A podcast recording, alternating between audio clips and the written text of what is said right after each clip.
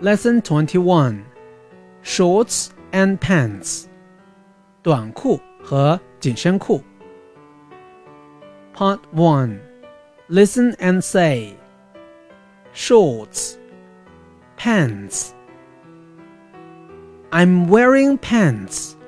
Jenny is wearing a dress. I'm wearing t-shirt and shorts.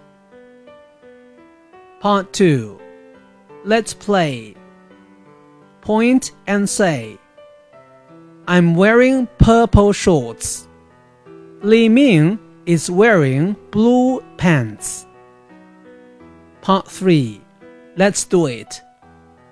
Let's make nice pants.